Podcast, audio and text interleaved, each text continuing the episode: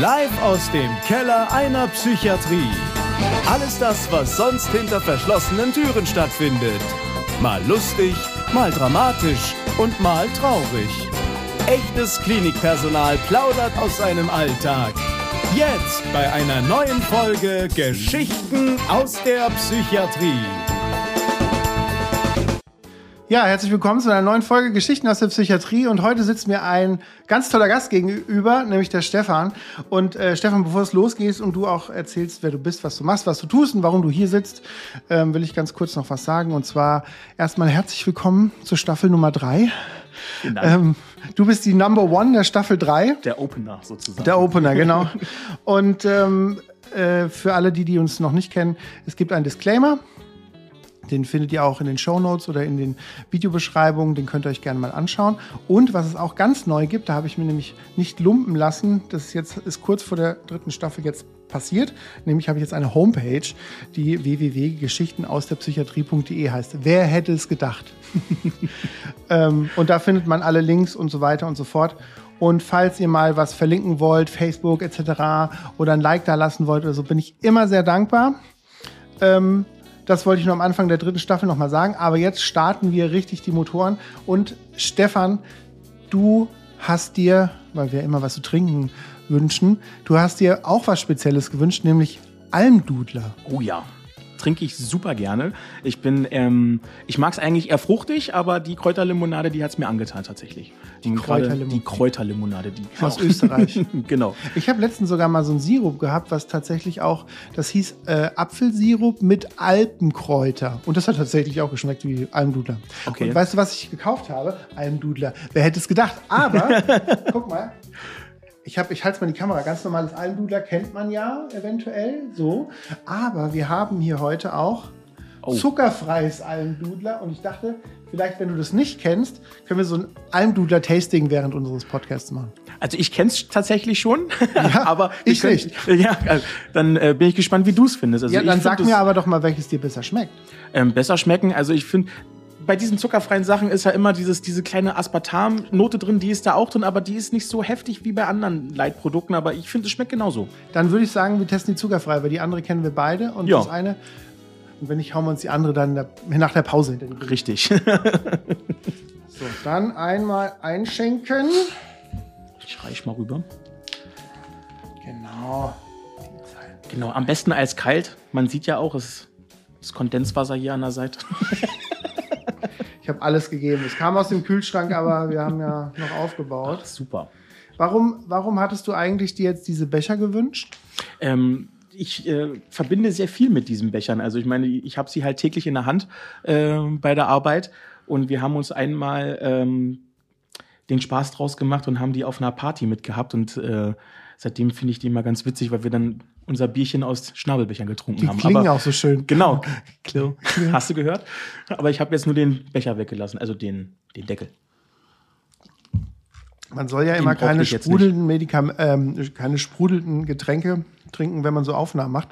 Ja, ja. nur so den Kopf wegdrehen. Stefan, wie ja. man schon hört, haben wir eine bestimmte Art von Chemie, die passt. Und äh, du bist ja an sich auch ein ganz lustigen Typen, weil, ähm, und damit falle ich direkt äh, mit der Tür ins Haus, ich habe dich gefunden bei TikTok. Ja. Du bist nämlich eigentlich ein Pfleger, der sich auf TikTok geoutet hat. Und dann, ähm, was heißt geoutet, aber der Videos auf TikTok hochlädt. Und ähm, ich würde gern mal von dir hören, wer du bist, was du tust, deine Ausbildung und ähm, wie du auf TikTok gekommen bist und dann gibt es ja noch viele andere Facetten in deinem Leben, die wir noch ansprechen müssen. Und äh, da werde ich aber noch Fragen zu stellen. Aber jetzt stell dich gerne erstmal vor. So mache ich das. Also mein Name ist Stefan, ich bin jetzt äh, 27 Jahre jung, äh, bin Krankenpfleger, äh, Gesundheits- und Krankenpfleger ist meine Berufsbezeichnung. Vorher war es ja nur Krankenpfleger, jetzt wird es der Pflegefachmann. Aber ich darf mich noch Gesundheits- und Krankenpfleger nennen. Ähm, meine Ausbildung habe ich 2014 begonnen, 2017 beendet, ähm, habe dann zwei Jahre auf einer, einer unfallchirurgischen Station gearbeitet ähm, im Peripherbereich und ähm, bin danach über glückliche Umstände zu meinem jetzigen Arbeitgeber in der Zeitarbeit gekommen. Und äh, zu TikTok, äh, ich habe halt früher, früher gab es nicht nur TikTok, da gab es auch ähm, Ach, Instagram. Nein, nicht, nicht, nicht, nicht, nur Instagram. Instagram hat ja TikTok. Musically hieß es vorher. Genau, Musically hieß es vorher, bevor es TikTok hieß, aber hieß es noch irgendwie Dashcam oder, also nicht, nicht, aber irgendwie so ähnlich. Und damit hat es angefangen. Wir hatten so eine Kollegen-WhatsApp-Gruppe und da habe ich ab und zu mal so die Videos da reingestellt und haben, also mein erstes Publikum waren meine Arbeitskollegen. Und irgendwann äh, habe ich mich dann mal getraut, die Sachen auch online zu stellen, für alle sichtbar. Und habe dann gesehen, ähm, findet gut Anklang, ähm, gab eine große Resonanz, dass das äh, ganz viele Menschen ganz toll finden, was ich da mache. Und äh, ja, seitdem mache ich das. Jetzt auch schon seit 2016, glaube ich, ja. Okay. Ähm, was ich ähm, nur, nur noch mal so zu, zu, zu Verständnis, warum du auch heute hier bist. Ähm, zum einen bist du ja Pflegekollege, aber es klingt ja schon mal nicht so danach, als dass du Psychiatrie-Pflegekollege bist, sondern du hast ja bestimmte Standbeine auch äh, in Richtung Zeitarbeit ähm, und auch Unfallchirurgie, was du schon genannt hast und du ja auch überall eingesetzt wirst, aber du warst natürlich in der Ausbildung auch in der Psychiatrie. Aber was wir beide im Vorgespräch auf jeden Fall, und da werden wir dann auch gleich bei den Geschichten in Ruhe drauf eingehen, ist die Tatsache, dass ja auch psychisch kranke Patienten auf den Somatiken liegen. Das heißt, du bist ja auch damit konfrontiert, dass wenn jemand, ich sage jetzt mal, Lachsen Blinddarm oder irgendwas hat oder ein Bein gebrochen oder pflegerisch versorgt werden muss, auch da Depressionen, Psychosen etc. auftreten können. Und dass ja da der Umgang auch ähm, auf einer Somatik ich will jetzt nicht sagen schlecht, aber auf jeden Fall nicht fokussiert genug ist, ne? Dass die sozusagen, okay, wir behandeln jetzt den Blinddarm, aber alles, was sozusagen uns, äh, wenn wir uns konfrontiert sehen mit einer Depression oder mit einer Psychose, das ist ja nicht das Fachgebiet von der äh, äh Station. Und da habe ich gedacht, da kannst du auf jeden Fall, gerade wenn du so viele Häuser kennst oder siehst durch deine Zeitarbeitsfirma, kannst du auch sicher was zu sagen. Ja, also es ist jetzt natürlich nicht hausabhängig. Ähm, das ist mehr so, glaube ich, so der persönliche, der persönliche Umgang so mit den, äh, also die Kollegen am, am Ende, die halt sich entweder damit identifizieren können, sich Zeit für so eine Patienten zu nehmen oder eher sagen, ähm, möchte ich eigentlich gar nichts, äh, gar nichts mit zu tun haben. Und die zweite Variante, die finde ich halt immer ein bisschen ähm, blöd. Ähm, ein Beispiel ist halt, neurologische Patienten oder ähm, psychiatrische Patienten mit ähm, Alzheimer-Demenz. Das ist ja, ist ja in mhm. dem Sinne auch psychiatrisch angehaucht und ähm, was ich halt immer so ein bisschen schade finde, ich meine, wenn man sich so auf diese Leute einlässt, äh, Validation ist da zum Beispiel äh, ein Stichwort, dann kann man die auch gut führen auf der Station mit ihrer Schenkelhalsfraktur. Das ist ja dann immer Magst meistens du so zu Validation Klischee. kurz was sagen? Einfach ja. weil viele Leute verstehen ja auch diese ja, dummen also, Fachbegriffe nicht. ich weiß jetzt nicht, das ist bei mir auch schon ein bisschen länger her, die genaue Definition. Also Validation ist einfach nur dieses, dem Patienten in seiner Welt, in der er gerade ist, abzuholen, um ihn so ein bisschen von seinem Gemütszustand so ein bisschen zu stabilisieren. Ähm, das macht man ja eigentlich so mit ähm, psychotischen Patienten. Ähm, das, wollte ich eigentlich noch fragen. Wie, wie, wie, sagt man das eigentlich richtig aus? Psychotisch oder psychotisch? Da, da, da scheinen sich ja auch immer die Geister. Ich, ich ähm, ich würde darauf antworten, dass es wahrscheinlich sowas wie China oder China ist. Oh, okay, okay. Also ich hatte letztens auch mal einen Chefarzt hier gehabt, da haben wir über ein Medikament gesprochen, was ich Quetiapin nenne und er nennt es Quetiapin. Quetiapin. ich kann, ich glaube, dass sogar beides richtig ist. Ja. ja, äh, zurück zur Validation. Also, ähm, aber es gibt halt, wie gesagt, die Kollegen, die sich dann da wirklich Zeit für nehmen, auch in diesem hektischen Stationsalltag, weil der ist ja auf so einer Normalperipherie, ist ja so ein bisschen, ähm, ich würde jetzt nicht sagen stressiger als auf einer psychiatrischen äh, Abteilung, aber schnelllebiger. Du musst, die Leute müssen um OP, aus dem OP, die müssen dahin, die müssen dahin, zu der Diagnostik, zu der Diagnostik. Und da bleibt für uns immer wenig Zeit äh, für den Patienten. Äh, und das Erste, worauf halt immer so zurückgegriffen wird, ist halt immer, komm, setz da Melnurin an, setz Pipambron am Hauptsache der Patient ist ruhig, bringt den Patienten aber sehr wenig, muss ich sagen. Also ähm, werden halt auch eingeschränkt, gerade so mobilisationstechnisch auf einer Unfallchirurgie ist es halt wichtig, dass die Leute schnell aus dem Bett kommen. Und ähm, die kriegst du halt nicht aus dem Bett, wenn du die den ganzen Tag mit äh, Beruhigungsmitteln zupumpst. Und mhm. da würde ich gerne so ein bisschen Aufklärungsarbeit auch nur so nebenbei machen, dass das halt auch jetzt in der gesundheitspolitischen Situation, auch wenn es da nicht immer so gegeben ist, dass man doch lieber davon wegkommt, äh, nur Medikamente zu verteilen und äh, sich ein bisschen mehr auf die Ganzheitlichkeit, so wie man sie auch in der Ausbildung gelernt hat, sich darauf wieder so ein bisschen zu fokussieren, auch wenn es schwerfällt. Hm. Das mit der Ganzheitlichkeit, das hatten wir auch schon öfter in meinem Podcast als Thema, ist ja, dass ich in der Psychiatrie die Ganzheitlichkeit ganz schön finde, weil jemand, der diverseste somatische Probleme hat oder auch persönliche Probleme hat, ich sage immer das Beispiel, Haus abgebrannt, Frau weggelaufen, Hund gestorben, da hilft halt eine Tablette gegen Depressionen nicht aus, um den wieder himmelhoch jauchzend im Hopserlauf über den Flur zu sehen, sondern Richtig. Und, und da gibt es halt viele Punkte. Und jemand, der jetzt was das eine Bindehautentzündung hat oder der viel genannte Blinddarm oder so, der muss ja darin auch behandelt werden. Und das kann man in der Psychiatrie halt nicht übersehen, weil wir dann sagen, okay, der, der muss dann erstmal konsiliarisch begutachtet und dann auch behandelt werden, dass wir auch weiterarbeiten können. Aber die Somatik arbeitet ja oft nach diesem drei Tage rein Prinzip bei kleineren Eingriffen und dann alles andere von dem Patienten ist vollkommen irrelevant. Dann heißt es halt, okay, das ist die Arthroskopie Tag drei oder Genau. wenn es überhaupt drei Tage bei einer Arthroskopie gibt. ja, manchmal sogar ambulant. Also genau. da kann man sich dann noch weniger auf die ähm, psychiatrischen genau. Nebendiagnosen da konzentrieren. Genau. Ähm, was ich halt so ähm, finde, das größte psychiatrische Erkrankung, ähm, die ich so im Krankenhaus erlebe, das sind die Angstpatienten äh, Angstpatienten auf, gerade so auf chirurgischen Stationen, egal welcher Fachabteilung, was die teilweise da durchmachen, so allein der Weg schon ins Zimmer oder wenn man da mit dem Flatterhändchen, äh, Flatterhemdchen steht, mhm. ähm, da gibt's dann halt die Leck mich am Arschpille, wenn ich das so sagen darf. Dann, die geben die Kollegen dann und lassen mal im Bett liegen, der Transporter kommt da gleich. Aber wenn man dann da steht, hier, das ist das Patientenhemdchen, heute Sommerkollektion, hinten offen, ist ein bisschen luftiger, das macht schon eine andere, macht schon eine andere Stimmung und das macht mir auch ein bisschen mehr Spaß, so zu arbeiten, als immer nur dieses, dieses, Weg, äh, dieses Weggetue. Mhm. Ja, das, sind, das ist so diese, die Problematik, die so im Subtext manchmal so mitklingt, ne? Dass man sagt, okay, der hat zwar eine OP und so weiter und so fort, aber wie gehe ich damit um? Das ist ja ähnlich auch wie in der Kinderheilkunde, ne? Wenn da jetzt so ein Kind mit Mama das Kind auf den Arm schreit, muss operiert werden, dann kann der Anästhesist auch nicht sagen, ja, komm hier, knall dich dahin.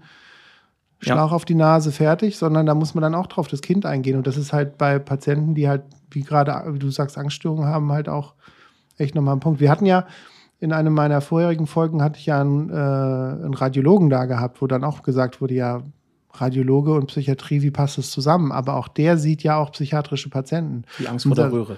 Ja, nicht nur die Angst vor der Röhre. Es gibt auch Leute, die zum Beispiel, der hat gesagt, die kommen alle zwei Wochen, um sich äh, auf Krebs untersuchen zu lassen, weil die halt hypochondrisch sind. Mhm.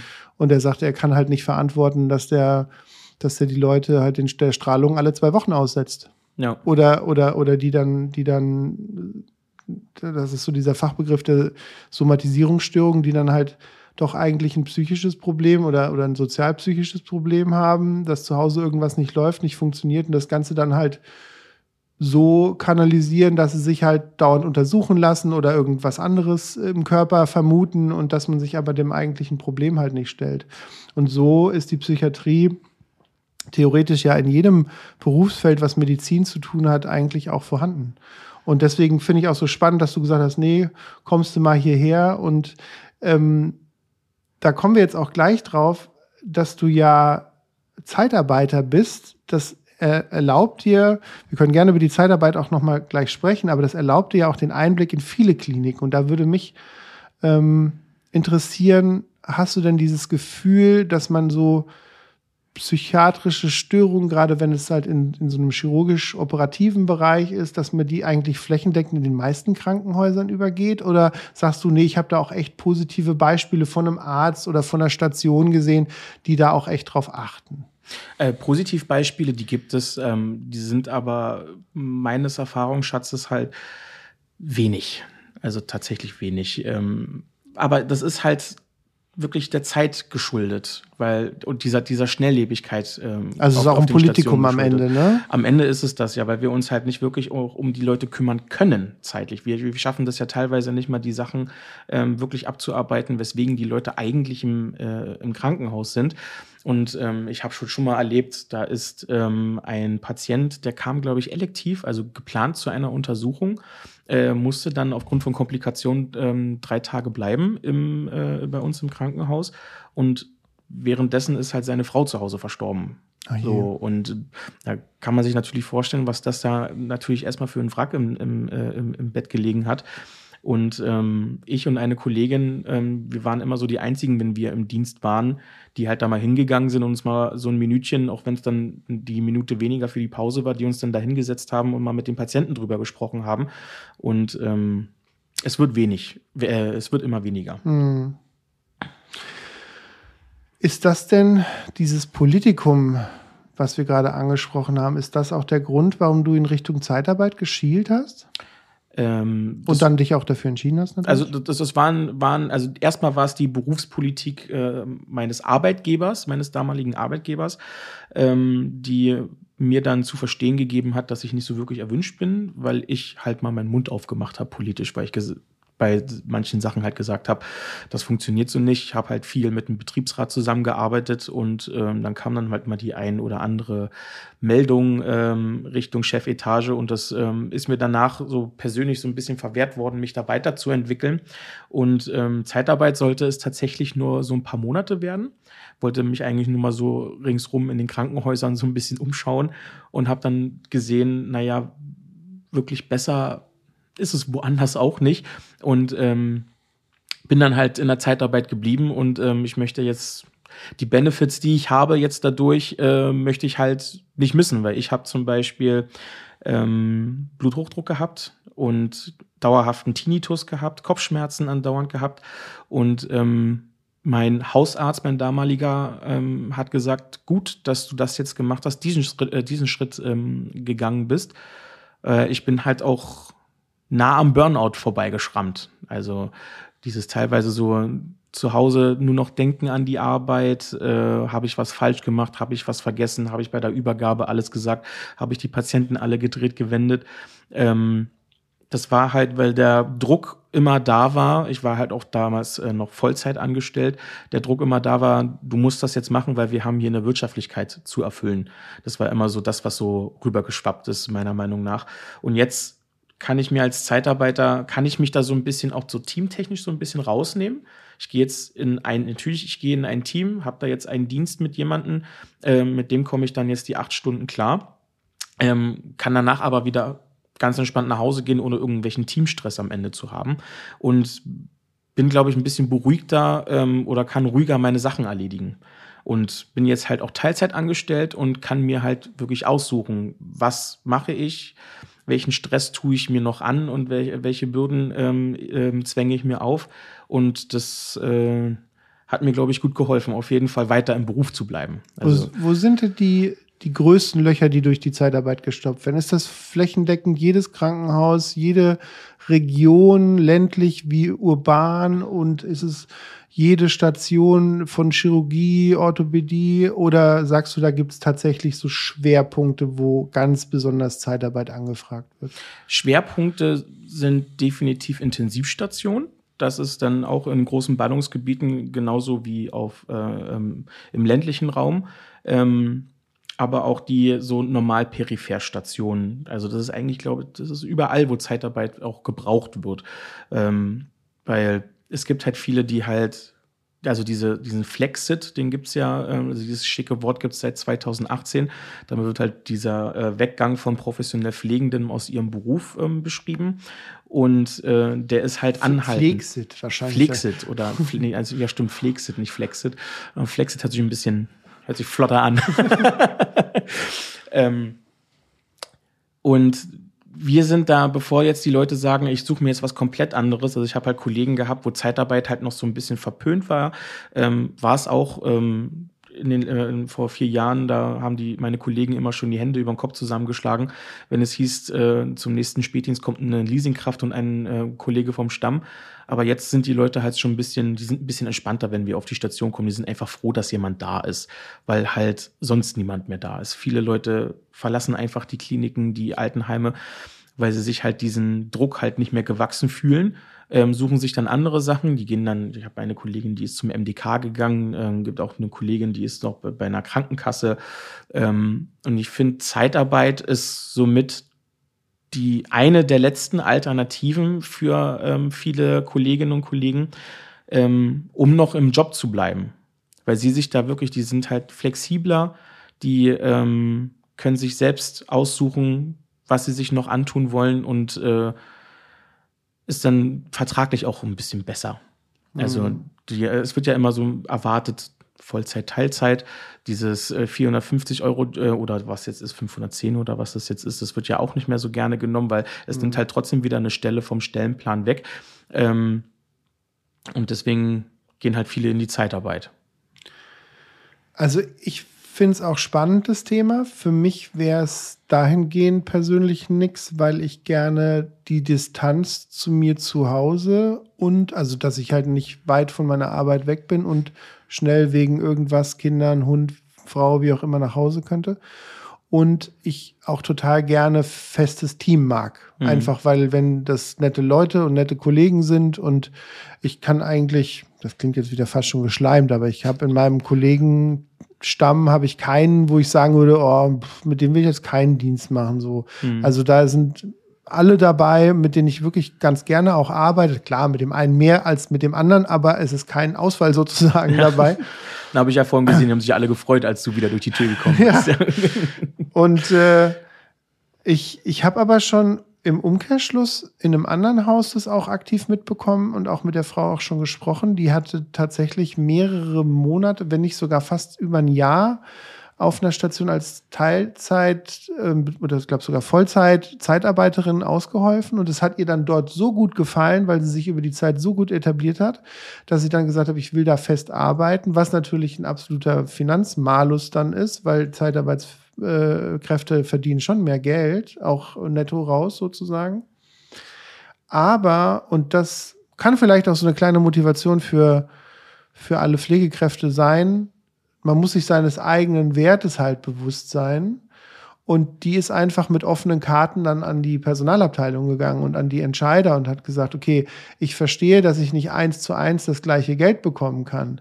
Aber ihr seid ein Haus, wo ihr auch frei entscheiden könnt. Klar, ihr zahlt nach Tarif, alles richtig. Aber ihr könnt ja auch, wenn ihr sagt, ihr mögt meine Arbeitskraft, könnt ihr mir ja auch etwas mehr Geld geben oder irgendwelche Sachen aushandeln wie Kilometergeld noch dabei oder solche Geschichten. Ne? Und die hat dann, sage ich jetzt mal, so wie ich es mitbekommen habe, so auf der halben Strecke sich getroffen zwischen dem Geld der Zeitarbeitsfirma, aber auch nur rein grundlohntariflich sozusagen, haben sie sich so auf der Mitte getroffen. Die ist glücklich, das Haus ist glücklich, weil sie nicht mehr so viel zahlen müssen und sie haben halt eine Arbeitskraft gewonnen, die über ein Jahr eingearbeitet wurde und dort gerne arbeitet. Ne? Also, dass man, weil, weil klar, man versteckt sich immer wieder hinter den Tarifen, aber letztendlich mhm. kann man ja auch sagen, wenn wir diese Person gerne hätten oder wenn wir alle Pflegepersonen gerne hätten, die da sind und wollen das auch honorieren, es verbietet ja keiner einem Krankenhaus, wenn sie es sich leisten können, das muss man ja mit großem ja. Ausrufezeichen dazu nennen, aber wenn sie es sich leisten können und wollen, dann auch mehr zu bezahlen. Das heißt ja nicht, ich muss ja nur mindesttariflich, sondern ich kann ja auch ein bisschen mehr geben, wenn ich das wollte. Ne? Ja, also, richtig. Und das ist ja auch immer das, was ich auch nicht verstehe, weil wenn, wenn, also das ist jetzt, vielleicht sehe ich das auch nur in meiner kleinen Welt so. Aber wenn ich jetzt durch, durch Facebook scrolle und dann halt sehe, okay, Klinik hier im Umkreis dort und hier im Umkreis da, machen wieder Werbung für offene Stellen, was ich in der Chirurgie immer schon fast verwerflich finde, Knick, ne? Ja, offene. okay, das war der Karlauer am Rande. Genau. Aber, ähm, aber, aber dass sie dann halt auch immer reinschreiben, dass sie nur tariflich bezahlen. Wo ich dann mhm. immer denke, wenn eine von diesen Kliniken sagen würde, sie bezahlen einfach netto 100 Euro mehr, egal wie viel, 100 Euro oder 150 Euro netto mehr, dann überlege ich mir doch als Pflegekraft bei gleicher Anfahrtszeit, ob ich zu Klinik A oder B gehe, dann gehe ich zu der, wenn ich jetzt dort neu anfange oder mich auch umorientieren will, dass ich zu der gehe, wo ich mehr Geld verdiene. Das ist auch von vielen Zeitarbeitern das Denken. Also es gibt ja Zeitarbeitsfirmen wie Sand am Meer. Also die sind ja jetzt auch in den letzten Jahren ähm, auch während auch tatsächlich während Corona wie Pilze aus dem Boden gesprossen. Und ähm, da gibt es tatsächlich Kollegen, die gehen halt wegen fünf, auch wenn es nur 50 Cent äh, sind, gehen dann halt zur nächsten Firma, wenn die halt nicht genug ähm, Geld für sie anbietet. Aber ich finde halt, Kliniken könnten sich dem halt schon anschließen. Ähm, aber das ist halt Problematik auf einer Bundesebene, die da halt besprochen werden muss. Und da sieht man halt nicht so wirklich das, den Bedarf, glaube ich. Also den Bedarf sieht man da nicht so wirklich. Und äh, auch nicht so das Verlangen, etwas ändern zu wollen, weil es klappt ja momentan. Aber die Daumenschrauben, die angelegt werden durch die Politik und durch die Abrechnungssysteme, sind doch so brachial, dass man eigentlich sagen müsste, ihr müsst auch andere Wege gehen. Ihr müsst euch überlegen, wie ihr euch anders aufstellt und nicht einfach sagen, oh, habe ich keine Lust zu. Mhm. Ja, das sind halt, wie gesagt, die ganzen Gesetzgebungen und die Probleme und die meine ähm, oder und die Problematiken halt äh, der Wirtschaftlichkeit eines Krankenhauses. Wenn ein Krankenhaus nicht wirtschaftlich arbeiten sollte oder, oder wenn, wenn ein Krankenhaus nicht wirtschaftlich arbeitet und alles wirklich nur das, was sie von den Krankenkassen ja an Geld bekommen, einfach mal reinvestieren würden in ihre ähm, in ihr Personal, in ihre Technik. Ich meine, das ist ja nicht nur Pflegemangel, es gibt auch Ärztemangel, es gibt Reinigungspersonalmangel. Mhm. Am Ende ist es ja ein Eintopf, ähm, der, der eigentlich viel mehr Geld und Aufmerksamkeit braucht, was er aber gerade nicht, äh, was er aber gerade nicht bekommt. Und das Problem, was es einfach nur gibt, dass es halt Großkonzerne gibt, die sich diese ganzen Übergewinne, die halt durch so eine ähm, kurze OP gemacht werden, einfach selber irgendwie in die Tasche wirtschaften. Und das macht das Komplettbild so ein bisschen kaputt, weil, wie gesagt, die Wirtschaftlichkeit im Vordergrund steht und nicht mehr die Menschlichkeit. Und äh, man hat ja den Beruf irgendwann mal gewählt, um äh, Menschen zu helfen. Und wenn man das dann nicht mehr so kann, wie man es auch gelernt hat, dann kann ich halt verstehen, dass da halt auch viele sagen, die haben gar keine Lust mehr. Oder äh, ja, oder haben halt gar keine Lust mehr. Aber, aber für dich war das sozusagen das Seelenheil dann gewesen, auch einen guten Zeitarbeits-Arbeits- Partner oder Arbeitgeber zu finden, der hinter dir steht und mit dem du gut zusammenarbeiten kannst. Ich habe ja gehört, du machst von denen auch den, den Instagram-Account und so.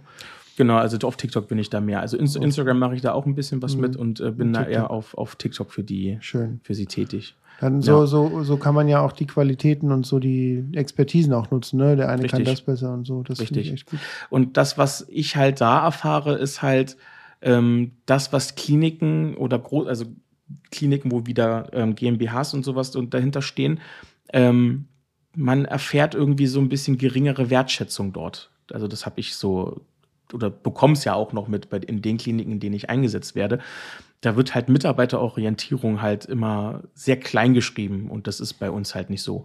Also ich kann, ähm, mach's natürlich nicht, aber ich kann halt 23 Uhr, wenn ich da irgendwelche Sorgen, Nöte habe, da bei meiner Firma anrufen und da ist jemand in der Berufsbereitschaft, der mir dann helfen kann. So, und ich würde mhm. mal gerne sehen, dass ich eine PDL, also ich habe noch nie eine PDL ab 22 Uhr erreichen können, wenn es irgendwelche mhm. ähm, Problematiken gab.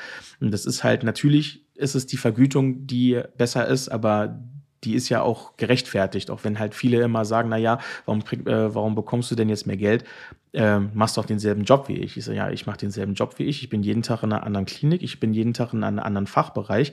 Ich habe jeden Tag andere Gerätschaften, andere Medikamente, äh, mm. andere Schwerpunkte. Du musst viel flexibler und äh, sein, die muss ich halt alle bedienen können und das innerhalb von einer Woche vielleicht fünf, fünfmal. Mm. Und ähm, habe auch längere Anfahrtswege oder zum Beispiel, ich bin in Berlin ansässig und äh, wechsle da halt auch mal täglich die Kliniken, aber jetzt war ich zum Beispiel zwei äh, Monate in Hamburg arbeiten. Und das ist halt auch eine Flexibilität, die kann halt nicht jeder leisten und äh, diese Leistung, die gehört halt auch vergütet. Deswegen. Mhm. Zu dieser Frage Berlin, Hamburg, tralala, da werde ich jetzt gleich nach der Pause dich nochmal fragen und dann will ich natürlich auch nochmal das Thema TikTok gehen, weil das ist ja eine Sache, wo ich dich kennengelernt habe und das Feld müssen wir natürlich auch beackern.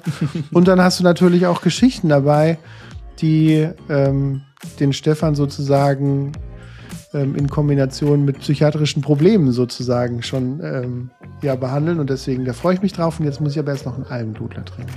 Bis gleich. Tust dir gleich.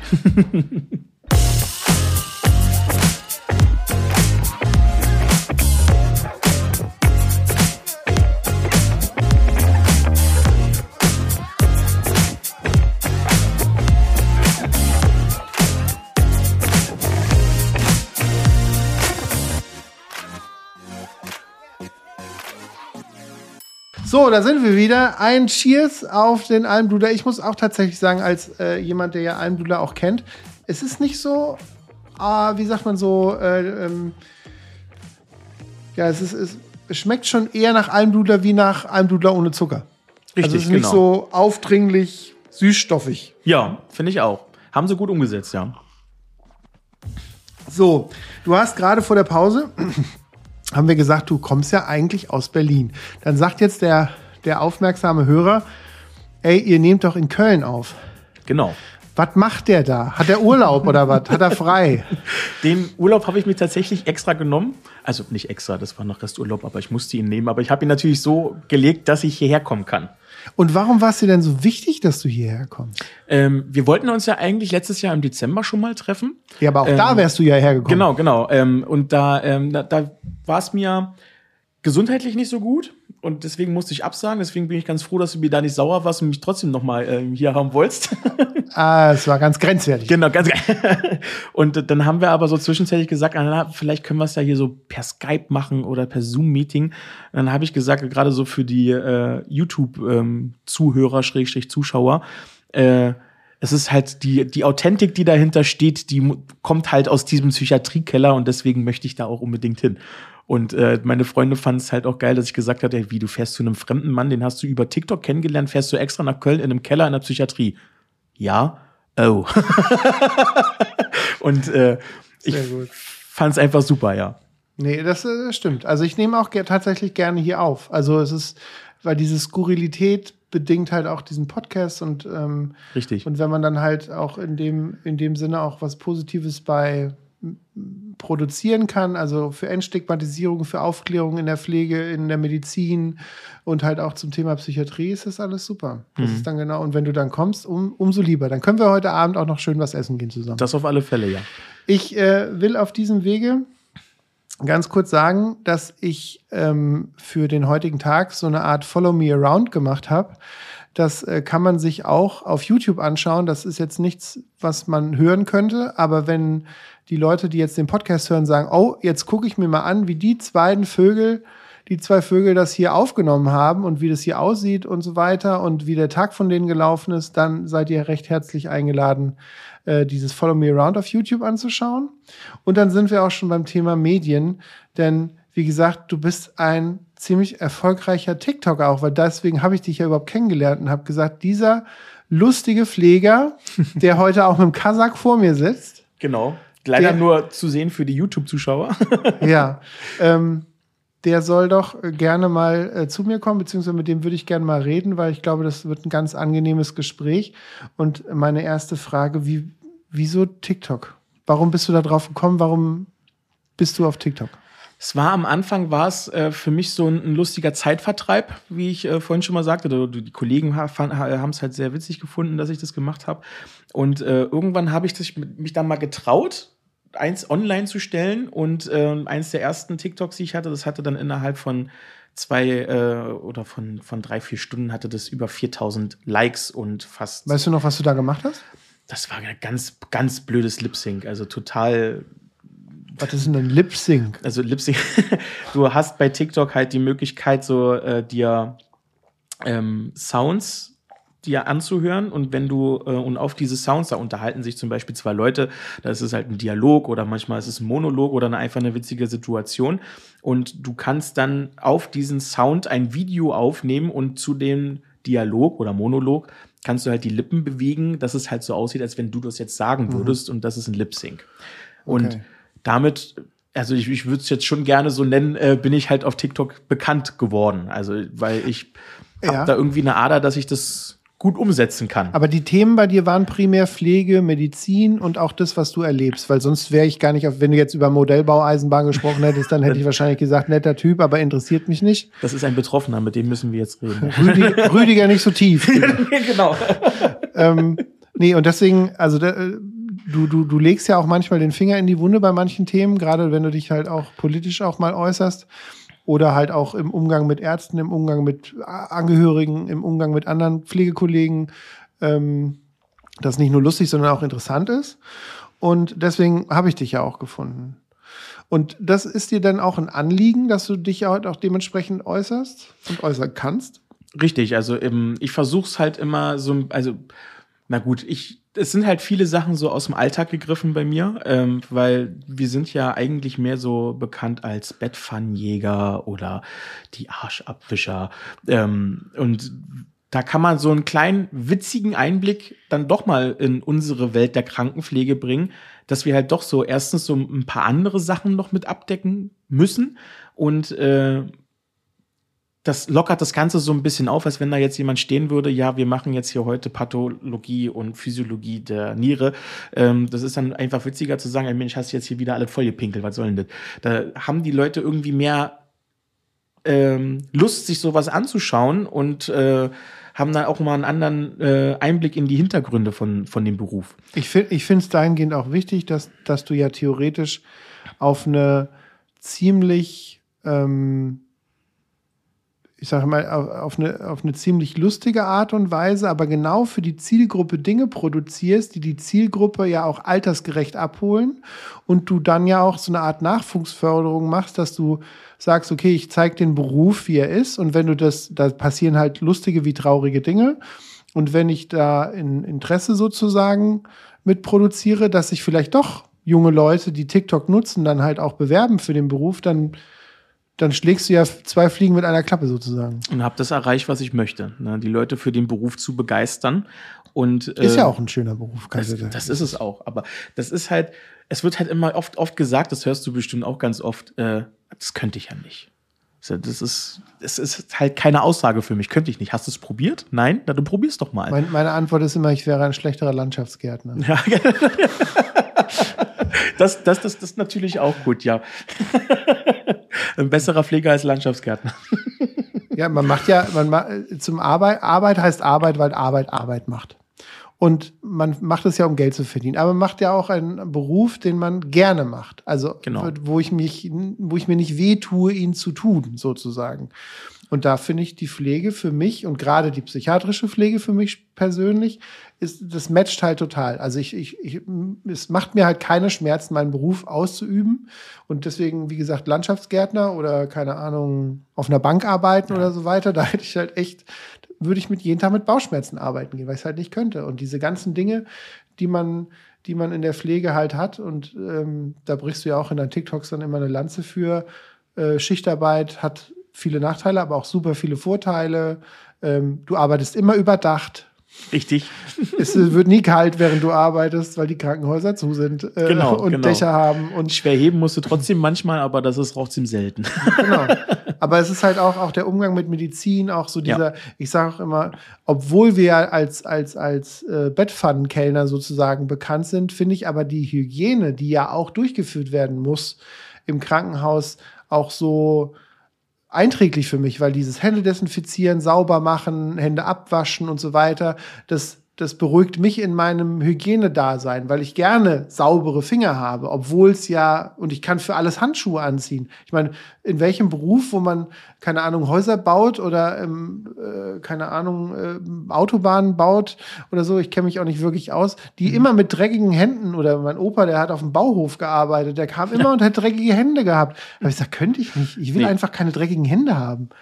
Das, ist, das ist auch nicht meins, deswegen ähm, finde ich das ganz gut und äh, ich bin froh, dass ich diese Berufswahl getroffen habe. Es war am Anfang gar nicht so klar.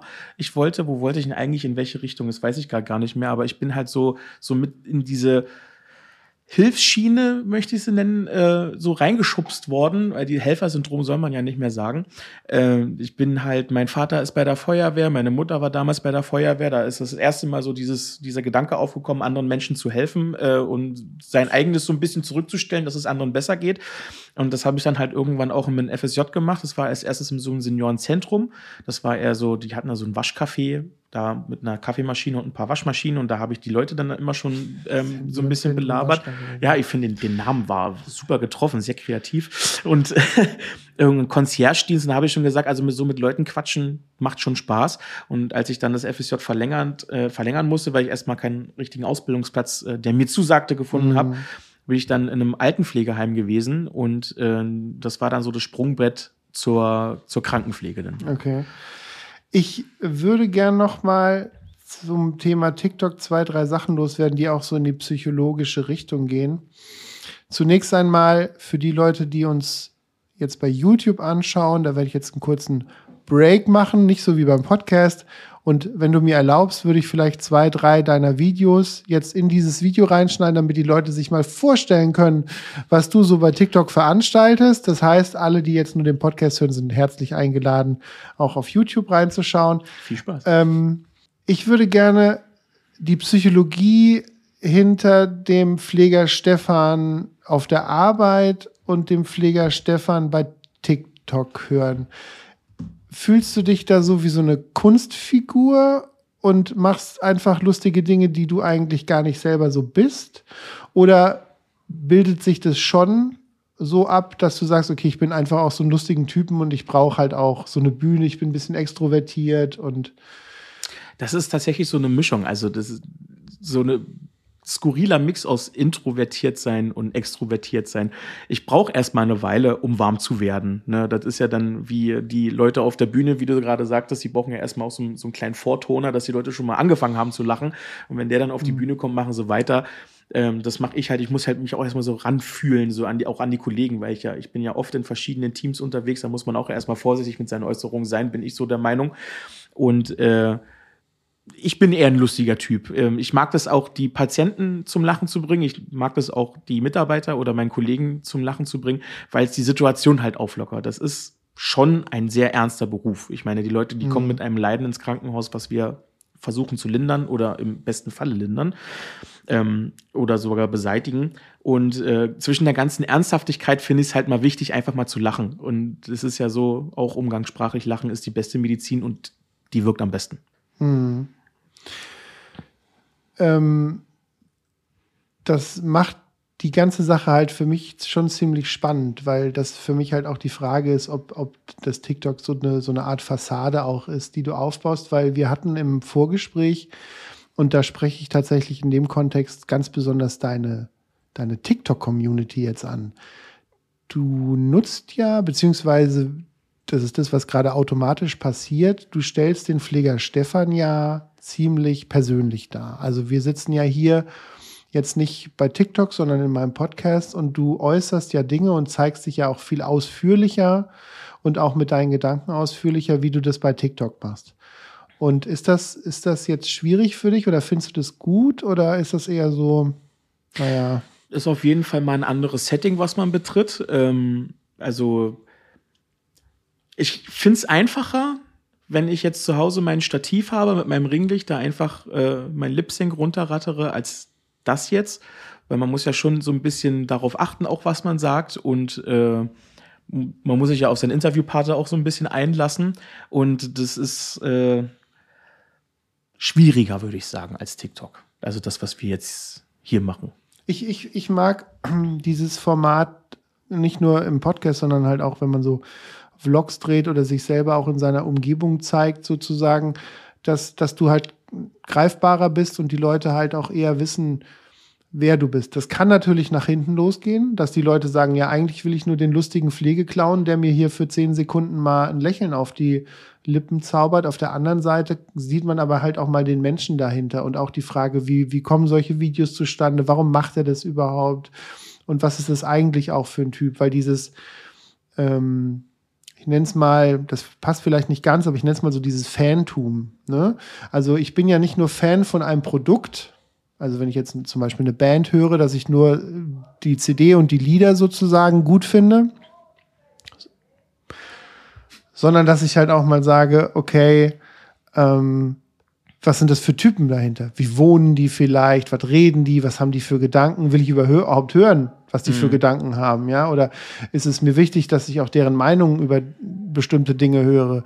Und wenn man so ein richtiger Fan ist, dann identifiziert man sich ja auch dann so mit der Person und sagt dann, okay, was ist es für einer? Und genau, und hinterfragt die ganze Sache. Und dann hast du halt hier, ist es halt nochmal eine andere Plattform wie die, wie die 10 Sekunden Lip Sync sozusagen, ne? Ja. Ähm, also ich bin, ähm erstmal auf der Arbeit bin ich ja in der Profession. Und da ähm, muss ich auch erstmal vorsichtig sein, wie gesagt. Äh, und ich bin tatsächlich auch schon angesprochen worden von, äh, von Leuten, die sich dann auch natürlich auch für meine Person so interessiert haben.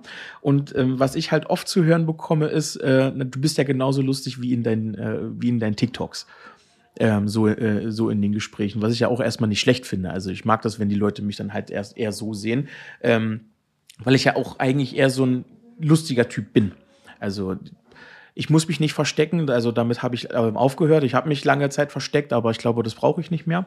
Und äh, es macht Spaß dann auch halt mit den Leuten zu Warum hast du dich versteckt? Wie meinst naja, du das? es gab halt so ähm, in der äh, frühen Schulgeschichte natürlich immer so dieses, dieses Thema Mobbing. Und das äh, gab es dann auch tatsächlich so zu, zu Berufsbeginn.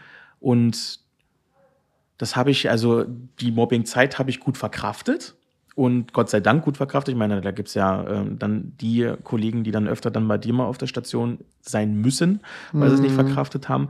Ähm, aber ich habe mich da gut mit dem Thema auseinandersetzen können und äh, weiß nicht, ob das so ein bisschen auch so Therapie für mich ist, in dem Sinne, weil die Leute halt gut finden, das, was ich mache und äh, ich da halt irgendwie Anklang finde. Vielleicht Mhm. so die. Bestätigung auch, ne? Für ja, das, genau, genau. Und, und da auch nicht hinterfragt wird, wer ist der kleine Stefan, der damals in der Klasse sozusagen gemobbt wurde oder da in der Ecke gesessen hat, sondern du bist ja derjenige, der im Mittelpunkt steht. Genau. Und dann ist es auch die Frage, ob die Leute dich gut oder schlecht finden. Man kann ja für beide Seiten im Mittelpunkt stehen. Ja, richtig, Ja. richtig, genau. Schlechter habe ich Gott sei Dank bei TikTok noch keine Erfahrung machen müssen. Also da bin ich, bin ich ganz froh über meine Community. Ja, da muss man, da muss man ja auch sagen, dass TikTok ja so schnelllebig ist, dass einfach, wenn mir was nicht gefällt, müsste ich ja, wenn ich irgendwas dislike oder wenn ich irgendeinen Kommentar schreibe, wo ich sage, okay, das ist, äh, was bist denn du für ein Kasper oder so, Mhm. das viel länger dauert, wie einfach weiter zu scrollen. Ja, genau. Und deswegen hast du einfach eine ziemlich ausgesuchte, ziemlich positiv gestimmte Community wahrscheinlich. das auf alle Fälle, ja. Sehr cool. Ich würde sagen, wir gehen mal äh, auf jeden Fall auch auf deine Geschichten ein, die du mir aufgeschrieben hast. Und zwar hast du als erste Geschichte aufgeschrieben, eine psychotische Schwangerschaft, der Boxer vom Dienst und dein persönlicher Schutzmann. Genau. Jetzt Schutz Schutzmann, das klingt ja schon so wie der Hauptmann von Köpenick. Gott sei Dank war es nicht so. Ähm, also da geht's halt um meinen ersten Psychiatrieeinsatz und äh, wie viele andere, ähm, auch die, vielleicht die, die vorher diesen Podcast noch nicht gehört haben, ähm, sind halt so, gerade was Psychiatrien angeht, bestimmt sehr klischeebehaftet. Ne? Das sind jetzt nur die Leute, die laufen da, wie gesagt, die, die laufen noch rum wie Zombies, sind die ganze Zeit nur auf Beruhigungsmittel und so und sind da gefesselt und was ist da nicht, was, was ich da nicht schon alles gehört habe. Und ähm, so einer war ich auch. Du hattest also Angst. Ja, also Aber ich, die ich darf man hatte- noch haben. Ja, ähm, und ähm, ich muss dann noch mal ein Shoutout an meinen ähm, ehemaligen Berufsschullehrer äh, hier an der Stelle machen. Herr W., seien Sie gegrüßt, falls Sie das mal hören sollten. Ähm, er hat halt sehr oft oder hat halt, wir hatten halt oft Unterricht bei ihm und ähm, das war dann zum Thema Temperatur und da ein bisschen Qualitätsmanagement und so.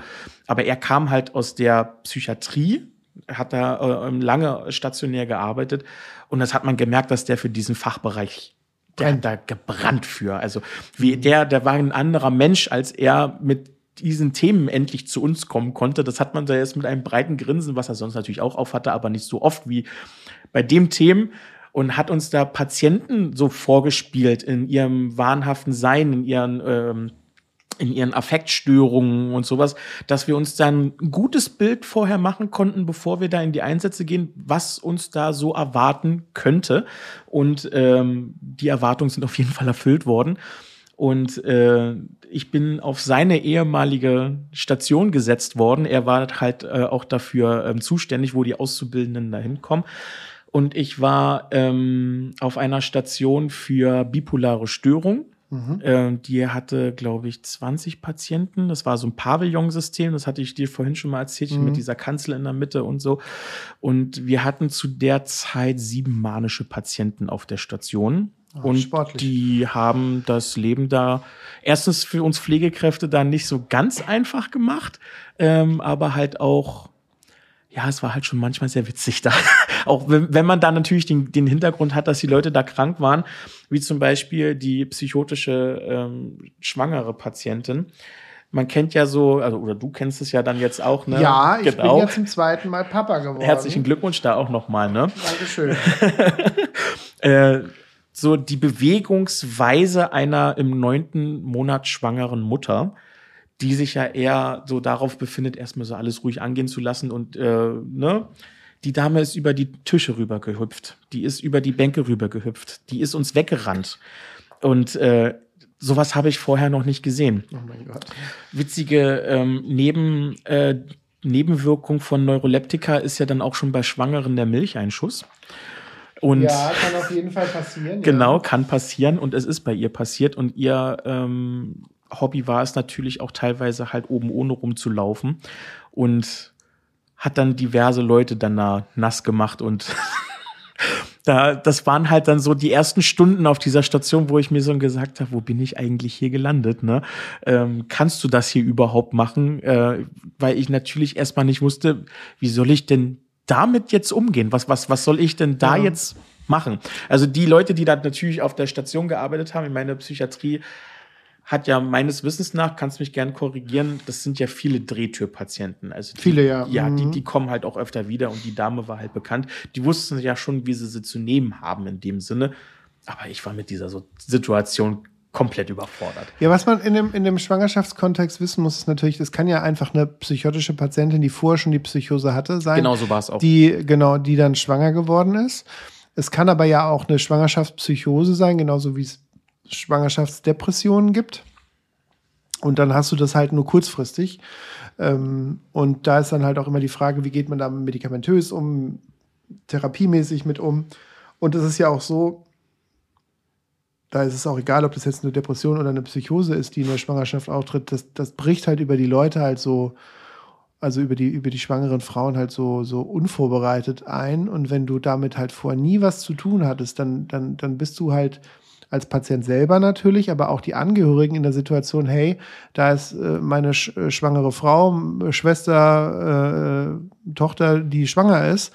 Und jetzt ist auf einmal die ganz anders. Also die hat auf einmal eine Krankheit entwickelt und das ist, das zieht natürlich ziemlich an den Nerven und man hat natürlich dann auch immer Angst, dass halt nicht nur der Frau, sondern auch dem Kind irgendwas passieren Richtig. würde. Weil wenn die dann über Tische und Bänke springt und dann irgendwie stolpert oder äh, sich im Rahmen von einer Schwangerschaftsdepression womöglich in so einen suizidalen Strudel reindenkt und sagt, am besten bringe ich mich um, äh, ist das natürlich immer total gefährlich. Ne?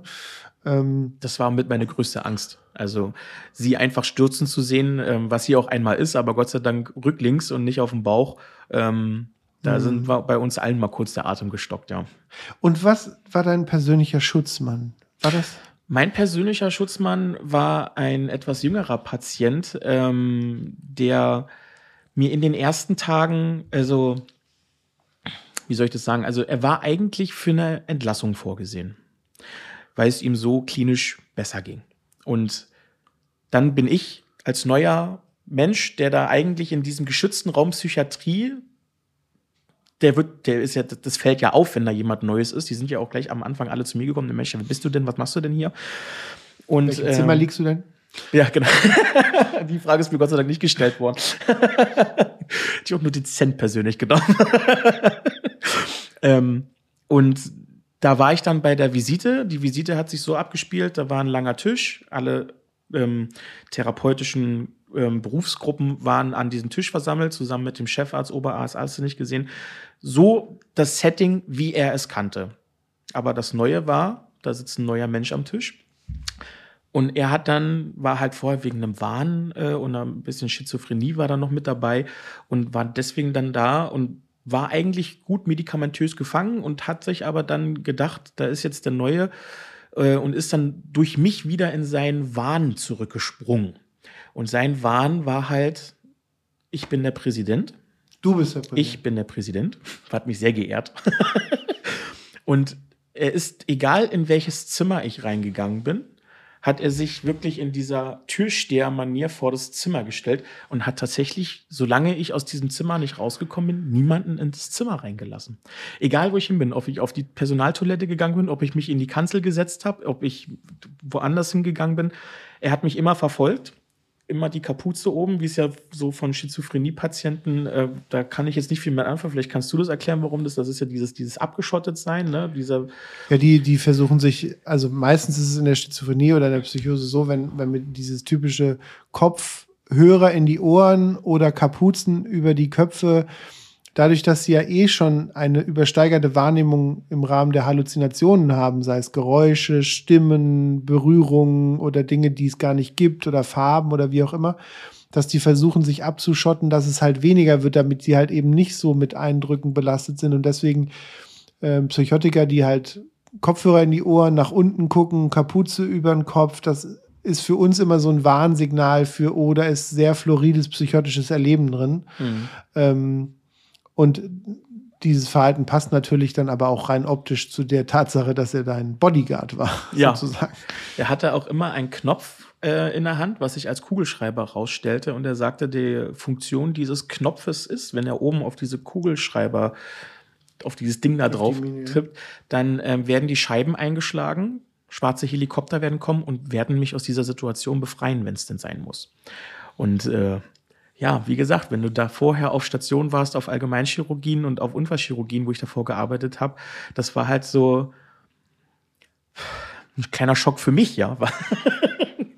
Ja, ich habe ich hab solche Geschichten, also gerade als wenn ich an meine erste Zeit in der Psychiatrie als Schüler denke, habe ich auch mindestens zwei, drei Patienten, die so eindrücklich in ihrem Verhalten waren, ja. wo man dann auch sagt, okay, krass, äh, habe ich so noch nie gesehen, weil sowas ist einfach auch nicht so oft, als dass einem das täglich irgendwie über die Ampel läuft, sozusagen. Und ähm, wenn dich das aber nicht primär schockt oder das vielleicht auch abstößt, so ein Verhalten, sondern dass du auch sagst, ich kann mich darauf einlassen oder mir taugt es auch irgendwie im Sinne von, dass ich da gerne mit arbeiten würde. Und dann merkt man schon in den ersten zwei, drei Tagen, ob du jetzt wirklich auch so ein geborener Psychiatriepfleger oder Schwester bist oder ob du eher sagst, nee, das ist, äh, das ist nicht meine Welt. Wenn so jemand die ganze Zeit neben mir steht, das ist nicht so mein Ding. Das wäre überhaupt nichts für mich, nee. Aber du siehst, du hast doch diese Erfahrung halt gemacht, ne? Das ist, ja, ähm, und das war gut, waren gute Erfahrungen auf jeden Fall. Also gut, bis auf wenn wir auf den Boxer vom Dienst äh, zu sprechen kommen wollen. Das äh, äh, machen wir gleich. Ich brauche okay. brauch erst einen Schluck noch äh, Almdudler müssen wir okay, dann machen wir so. machen. Und dann, dann habe ich übrigens auch noch zwei sehr schwierige Fragen für dich. Oha, ich bin gespannt. Bis gleich.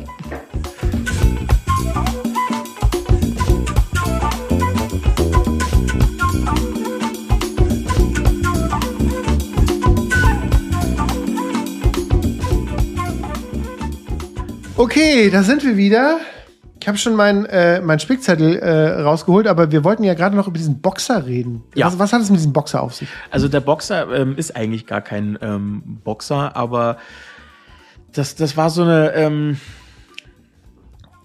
eine ein Auf Aufeinandertreffen äh, von mir zu ihm, wo ich angefangen habe, mal kurz Angst um mein Leben zu haben.